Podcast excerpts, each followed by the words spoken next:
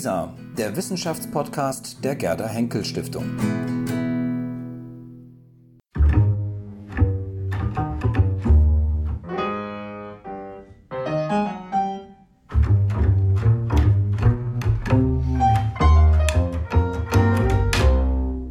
Auf ein akademisches Viertel mit. Ich begrüße alle Hörerinnen und Hörer sehr herzlich zum Podcast der Berlin-Brandenburgischen Akademie der Wissenschaften. In unserem Podcast erleben Sie Mitarbeiterinnen und Mitarbeiter der Akademie im Gespräch. Sie erfahren, womit sich die Forschungsprojekte der Akademie beschäftigen und was die Menschen hinter diesen Projekten antreibt. Mein Name ist Ann-Christine Bohley. Ich leite das Referat für Presse- und Öffentlichkeitsarbeit der Akademie und freue mich, heute Uta Motschmann zu treffen. Uta Motschmann ist Germanistin und wissenschaftliche Mitarbeiterin der Akademie. Sie bearbeitet das DFG-Projekt Aloisiert, Briefwechsel und amtliche Schriften, eine kritische Edition. Wer Alois Hirt war und warum er als eine Schlüsselfigur seiner Zeit bezeichnet werden kann, darüber spreche ich jetzt mit Uta Motschmann. Herzlich willkommen in unserem Podcast. Ja, guten Tag, Frau Boley. Wer war Alois Hirt und warum beschäftigen Sie sich mit ihm? Ja, wer war Hirt? Dazu einige Stichworte. Er war ein Altertumsforscher, ein Antiquar, wie er sich selbst bezeichnete, ein Kunstkenner, Architekturhistoriker, Mitbegründer der Berliner Bauakademie, erster Professor für Archäologie an der Berliner Universität, einer der Gründerväter der Berliner Museen und vor allem ein kenntnisreicher und sehr streitbarer Impulsgeber und Vermittler. Heute würde man vielleicht sagen, ein Kunst- und Kulturmanager. Eigentlich ein gelehrter Dilettant, der ohne ein eigentliches Staatsamt inne zu haben, zum Kunstexperten des preußischen Hofes avancierte. Zudem, das sage ich jetzt einfach mal so, obwohl es natürlich nicht hierher gehört. Er galt als einer der schönsten Männer Berlins. Geboren 1759 in Schwaben, gestorben 1837 in Berlin. Als Sohn wohlhabender Bauern konnte er studieren und ging anschließend nach Italien, wo er 14 Jahre lang als Cicerone tätig war und sich die Kenntnisse aneignete, die ihm später in Berlin zugute kamen.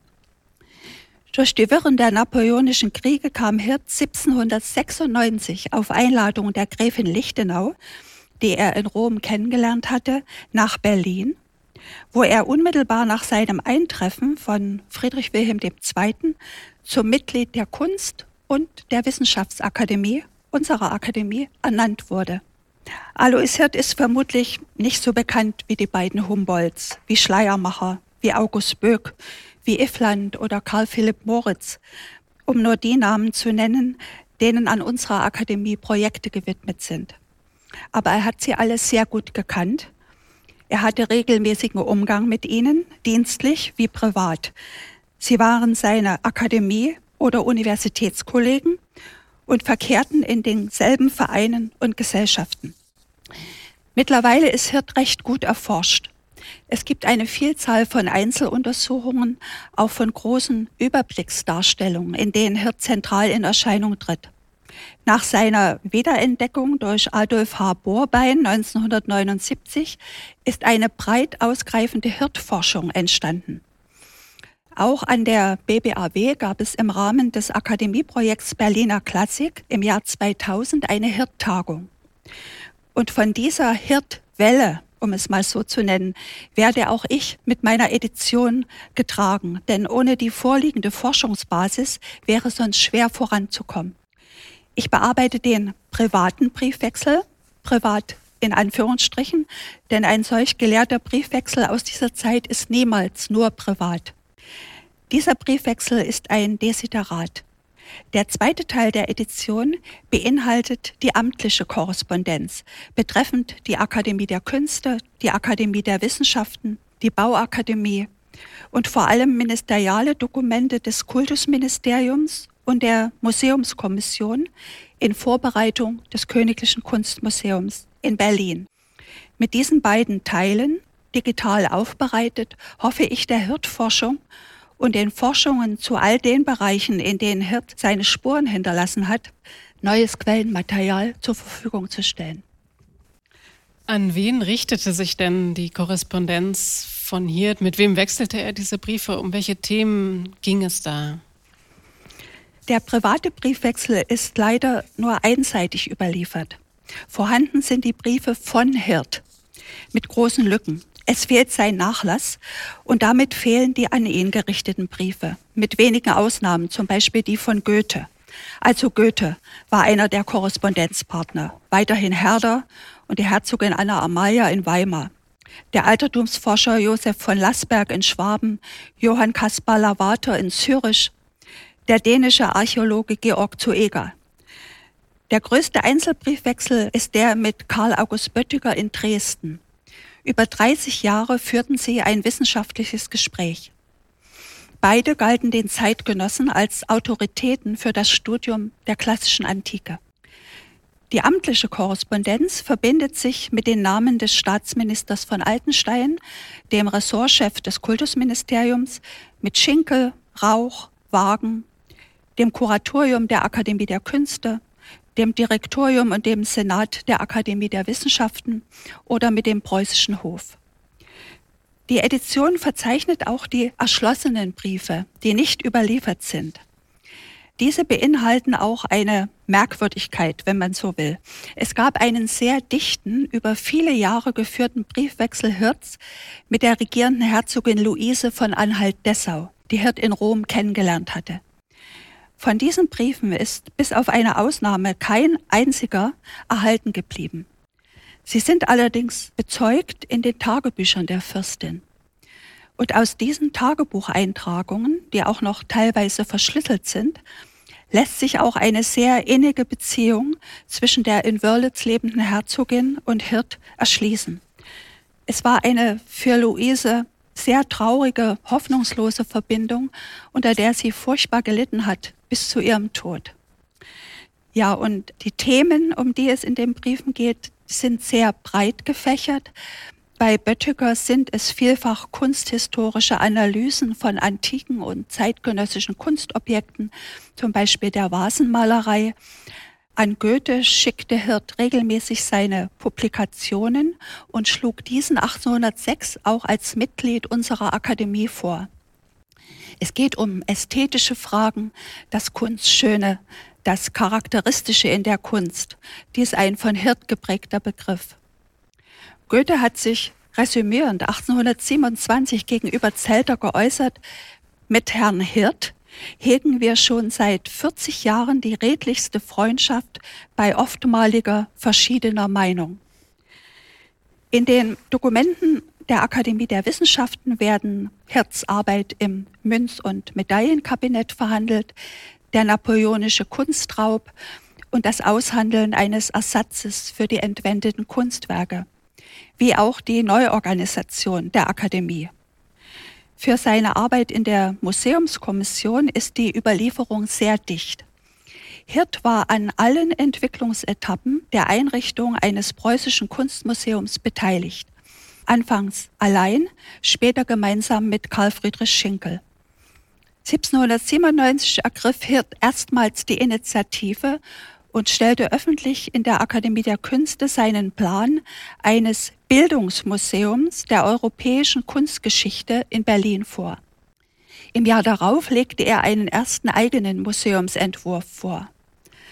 1820 erging an ihn ein Kabinettsbefehl des Königs, die in den verschiedenen preußischen Schlössern verteilten königlichen Kunstschätze zu sichten und eine Auswahl für ein Museum zu treffen. Zudem oblag Hirt auch meist die Begutachtung der sehr zahlreichen Gemäldeangebote für das Museum.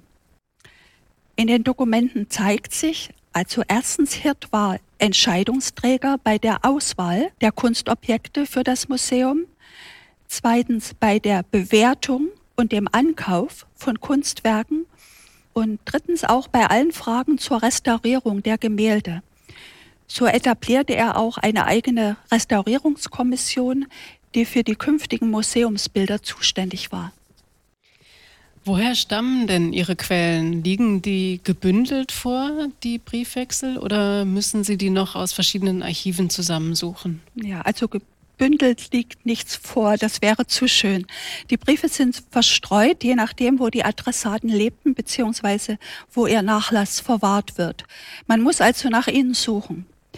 Die Edition umfasst circa 250 private Briefe und noch einmal so viele erschlossene Briefe, sowie weit über 400 amtliche Dokumente. Diese befinden sich in Archiven und Bibliotheken unter anderem in Dresden, München, Zürich, Hamburg, Nürnberg, Bayreuth, Bonn, Krakau, im Goethe- und Schiller-Archiv in Weimar, im Archiv des Deutschen Archäologischen Instituts, in den Archiven der BBAW und der Akademie der Künste und auch in der Staatsbibliothek Berlin. Und die Ministerialakten befinden sich im Geheimen Staatsarchiv in Dahlem, abgelegt in mehr als 100 Aktenkonvoluten. Sie haben uns ein Objekt mitgebracht zu diesem Podcast. Was hat es damit auf sich? Vielleicht müssten Sie einmal beschreiben, was Sie dort sehen, denn es ist ein Bild. Ja, das äh, Objekt ist ein Stellvertreter, ein Museumsflyer der Gemäldegalerie zu der Ausstellung Raphael in Berlin 2020, in dem auch Raphaels frühes Gemälde Maria mit dem Kind, die sogenannte Madonna Soli, abgebildet ist.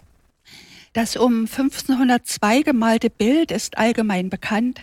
Maria hält ein Buch in ihrer rechten Hand. Auf ihrem Schoß sitzt das nackte Jesuskind mit einem Stieglitz auf dem Knie. Und beide blicken versonnen in das Buch. Das Bild gehörte zu der Sammlung des englischen Kaufmanns und Kunstsammlers Edward Solly, die 1821 für das Königliche Museum in Berlin angekauft wurde. Die Sammlung bestand aus mehr als 3000 Gemälden, vor allem altitalienische Malerei, auch altdeutsche und altniederländische Malerei. Hirt hat diese gewaltige Sammlung anfangs allein gesichtet, geordnet, beschrieben, aussortiert und hat so den Grundstock der Berliner Gemäldegalerie nach seinen Vorstellungen geformt. Er hat sich ganz vehement für den Ankauf dieser Sammlung eingesetzt. Natürlich konnte Hirt allein in dieser Sache nicht viel bewegen.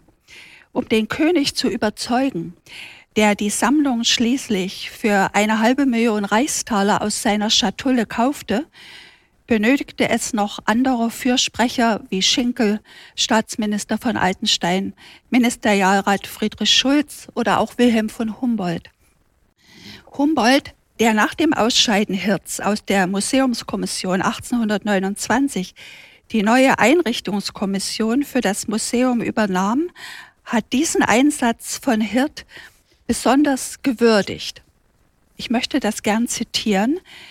Die hiesige Königliche Galerie zeichnet sich dadurch aus, dass sie sich systematisch über alle Perioden der Malerei ausdehnt und die Geschichte der Kunst sich in ihr von ihren Anfängen an verfolgen lässt.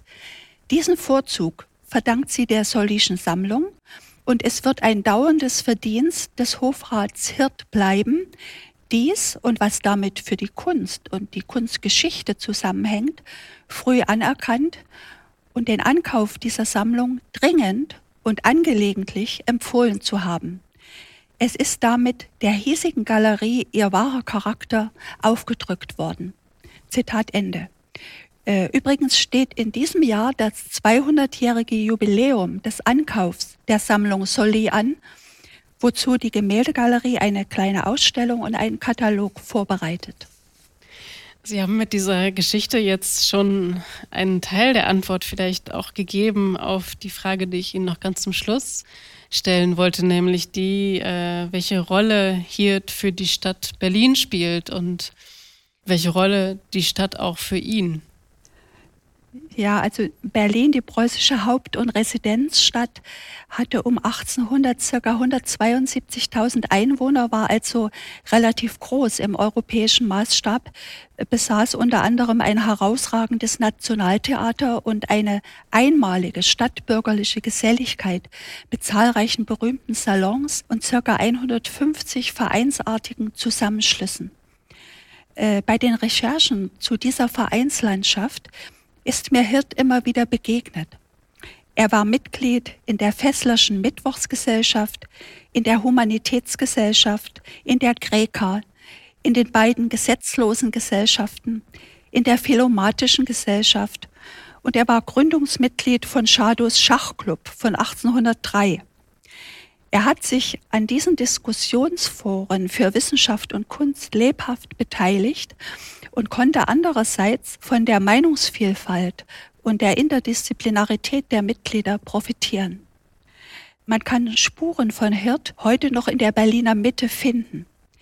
Die Inschrift, die er für Schinkels Schauspielhaus auf dem Gendarmenmarkt verfasst hat, ist zwar nicht erhalten, wohl aber seine Inschrift für das Königliche Kunstmuseum. Diese lateinische Inschrift hat ihm heftigste Kritik eingebracht, besonders von seinen Akademiekollegen.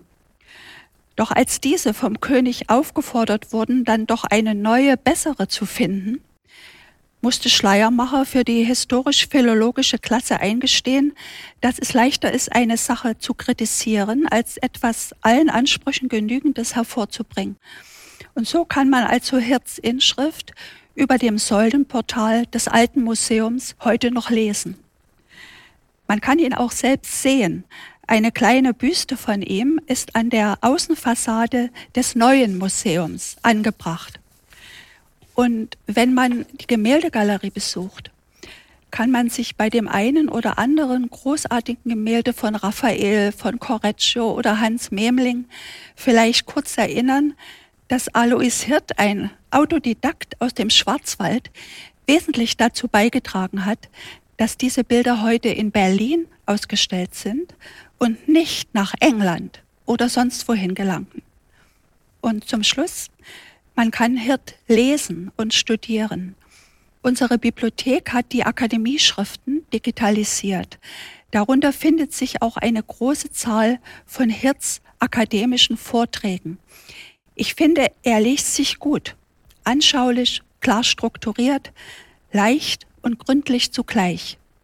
Man lernt eine Menge über den Wasserbau im alten Ägypten, über die Baue Herodes des Großen, über den Tempel Salomons, über die Denkmäler der nordischen Völker, über preußische Hoffeste, zur Geschichte der Baukunst oder zur Geschichte der bildenden Künste bei den Alten.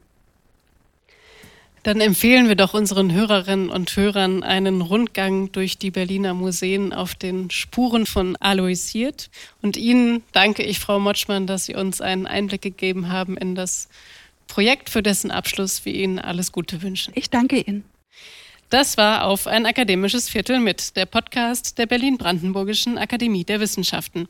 Ich danke Ihnen fürs Zuhören und freue mich, wenn Sie auch beim nächsten Mal wieder dabei sind. Bis dahin, bleiben Sie gesund.